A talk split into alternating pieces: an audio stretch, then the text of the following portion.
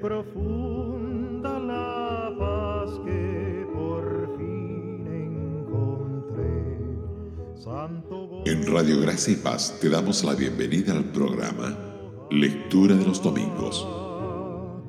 Cuando vine con fe, cuerpo y En nuestro programa de la lectura de los domingos y nuestro tema Las maravillas del Evangelio, en Radio Gracia y Paz leeremos la tercera y última parte de este tema.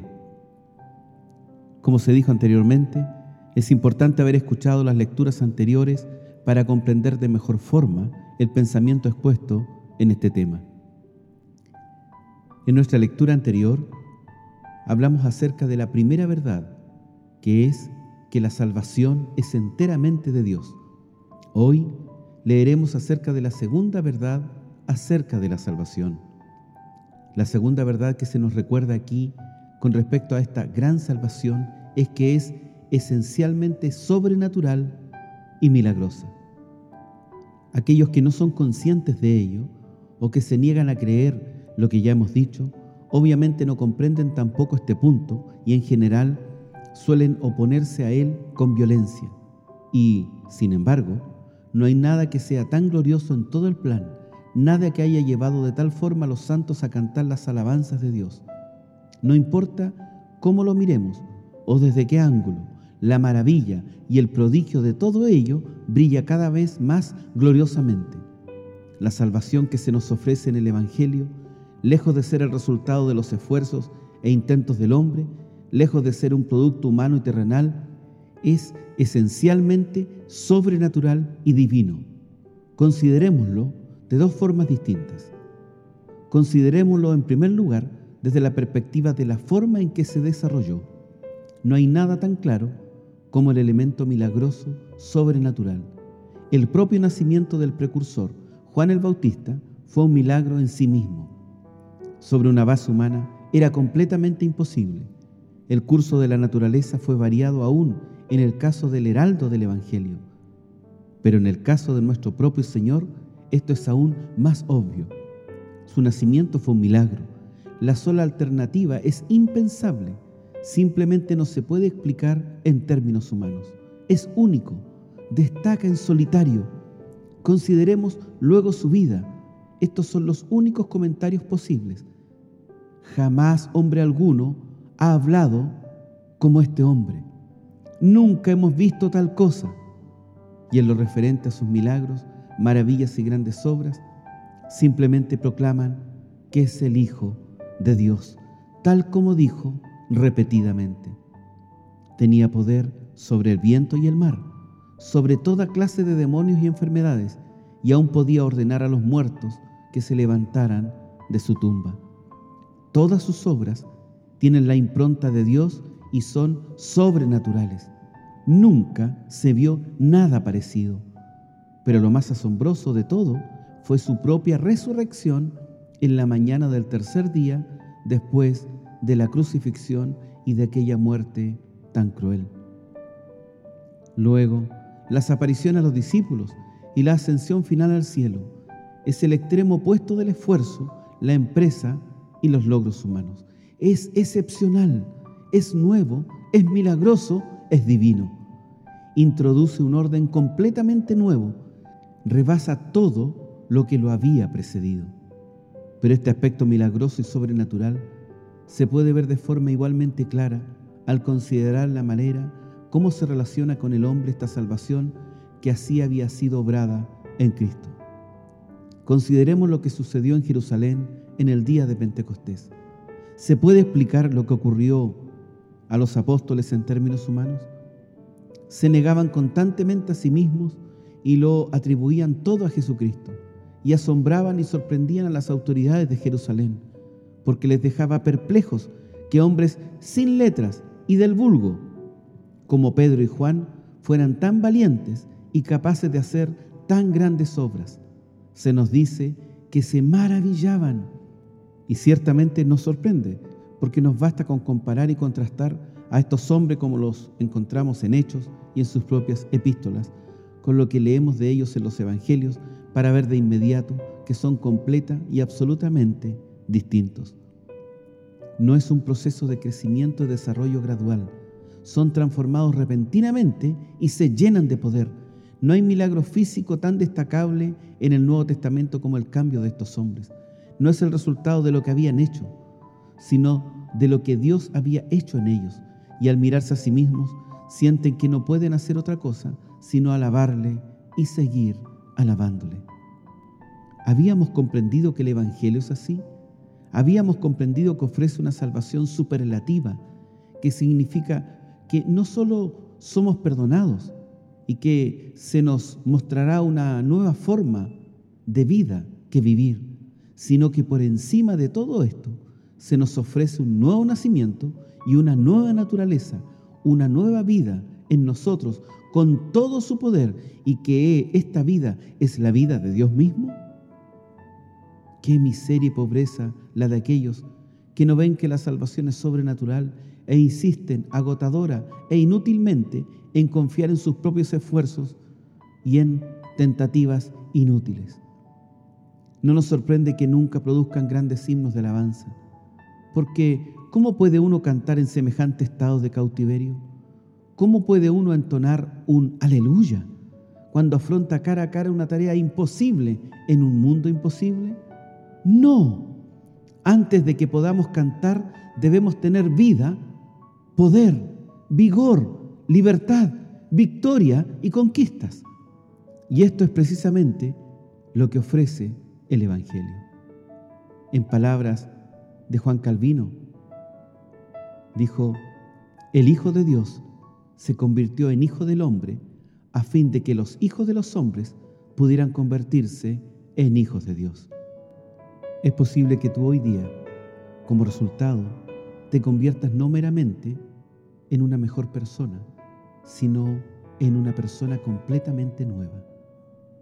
Puede que admires la vida de Jesucristo y pienses que sus palabras y obras fueron maravillosas. Puedes derramar lágrimas al pensar en Él como el bebé que nació en aquel pesebre, o verle al final abandonado por todos y crucificado. Puede que sientas un gran deseo de seguirle e imitarle a Él y su vida, pero jamás sentirás toda tu alma y todo tu ser ofreciéndose a Dios en gratitud, asombro y adoración hasta que seas consciente del hecho de que murió por ti y hasta que hayas experimentado su vida y poder desbordando la tuya, cambiándola y transformándola, infundiendo poder en ella, convirtiendo tus derrotas en victorias y liberándote del poder del pecado. Y eso se te ofrece en el día de hoy en el Evangelio de Jesucristo. Pero probablemente haya muchos que cara a cara ante esto se estén diciendo a sí mismos, como dijo María en la antigüedad, ¿cómo será esto? Lo que nos recuerda el tercer principio, esto es, que la salvación, al ser de Dios, es por tanto sobrenatural. El hombre no solo no puede conseguirlo, sino que tampoco puede entender completamente.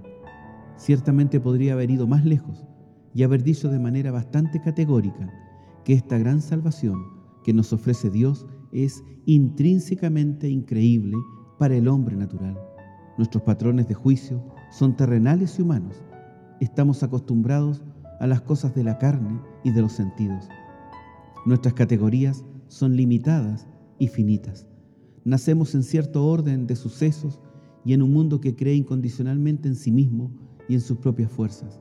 La salvación, tal como podemos verla en cada área de la vida, depende de la fuerza de voluntad, del coraje, la determinación y el trabajo duro es el realista quien tiene éxito, el hombre que, como decimos, afronta los hechos y no se hace ilusiones. Sorprende, pues, que al enfrentarnos a todo el plan de salvación del Evangelio, preguntemos como María al principio, ¿cómo será esto? Ay, no solo es María, sino también el erudito Nicodemo, quien, cuando nuestro Señor le habló acerca de nacer de nuevo, dijo precisamente lo mismo. También los griegos, que lo expresaban en términos más drásticos al decir que la predicación del Evangelio era una locura. Sigue habiendo miles en el día de hoy que afirman que no creerán nada a menos que lo entiendan y que inevitablemente no pueden entender el Evangelio. porque ¿quién puede entenderlo? ¿Quién puede entender el nacimiento virginal y la encarnación? ¿Quién puede entender los milagros y las tremendas obras? ¿Quién puede entender la cruz, la muerte y toda la cuestión de la expiación? ¿Quién puede sondear el poder y el misterio de la resurrección y la persona del Espíritu Santo? ¿Quién puede explicar el mecanismo del nuevo nacimiento y de la nueva vida con toda la promesa de un nuevo comienzo y de que todas las cosas son hechas nuevas? Es asombroso, es pasmoso, es muy distinto de todo lo que hemos conocido, pensado y sentido. ¿Cómo será esto? ¿Es verdaderamente posible? ¿Puede realmente suceder? Esas son nuestras reacciones, esos son nuestros sentimientos. Somos confrontados por algo que nuestras mentes no pueden asimilar, que ni tan siquiera los intelectuales pueden abarcar. Estamos cara a cara ante lo infinito y lo eterno. Y tenemos únicamente dos alternativas. Podemos o bien negarnos a creerlo porque no lo entendemos y rechazarlo porque no podemos explicarlo. O bien imitar el ejemplo de María, quien, a pesar de no poder entenderlo ni verlo, cuando se le dijo que era Dios y que para él no hay nada imposible, se sometió y aceptó raudamente y con obediencia diciendo, He aquí la sierva del Señor, hágase conmigo conforme a tu palabra. Esa es, pues, para ti la pregunta en el día de hoy. No se pide que intentes entender estas cosas. Nadie puede. Simplemente se pide que las aceptes y te sometas a ellas. En primera instancia, el Evangelio no pide que hagas nada, ni siquiera exige que lo comprendas. Una cosa más con respecto a este tema, porque ciertamente es la más gloriosa de todas. En nuestra secuencia lógica lo expresaríamos así, en vista del hecho de que la salvación es de Dios y por tanto sobrenatural, aunque no podamos entenderlo, nos ofrece una esperanza a todos, porque nada hay imposible para Dios. Es nuestra única esperanza, es el único camino, es el único evangelio, las únicas nuevas verdaderamente buenas. Es la única cosa que nos capacita para presentarnos hoy en día y decir con confianza y seguridad, el Evangelio es el poder de Dios para salvación y no meramente una indicación de cómo pueden salvarse los hombres a sí mismos. Es la obra de Dios y debido a que es su obra, es posible para todos y puede ser ofrecida a todos. De ser la salvación algo humano y natural, sería imposible para todos, sí, aún para los que hablan de ella en esos términos, porque una cosa es hablar y otra muy distinta, vivir y actuar. Está muy bien utilizar frases idealistas, hablar hermosamente del amor, considerar exaltados patrones éticos y hablar a la ligera de la aplicación de los principios del Evangelio a los problemas de la vida. Pero la pregunta es, ¿pueden aplicarse? ¿Los aplican en sus vidas aquellos que así hablan? ¿Pueden hacerlo? ¿Y puede aplicarse al mundo toda esta enseñanza? Consideremos el mundo en la actualidad a pesar de toda su enseñanza. ¿Y qué ofrece esa enseñanza a los fracasados, a los quebrantados y tullidos en la vida? Aquellos que han perdido su carácter así como su fuerza de voluntad. Gracias a Dios, porque la salvación nos la da Él, porque todos podemos recibir ese don, tanto los más débiles como los más fuertes. Hay literalmente esperanza para todos. ¿Cómo será esto? preguntó María. Nada hay imposible para Dios, fue la respuesta. Y a su debido tiempo nació Jesucristo en Belén. Lo imposible sucedió. En miles de casos eso se repitió durante su ministerio terrenal. ¿Cuáles son las situaciones que le llevaban al pueblo y los discípulos? Siempre los más desesperados, siempre los que habían abrumado y derrotado a todos los demás y acabado con sus fuerzas, los ciegos de nacimiento, los sordos, los paralíticos, sí, hasta los muertos, los desesperados de los desesperados, los más impotentes de los impotentes. ¿Puede hacer Jesús algo por ellos? ¿Cómo puede hacerse esto? ¿Puede realmente suceder? Id y haced saber a Juan las cosas que oís y veis.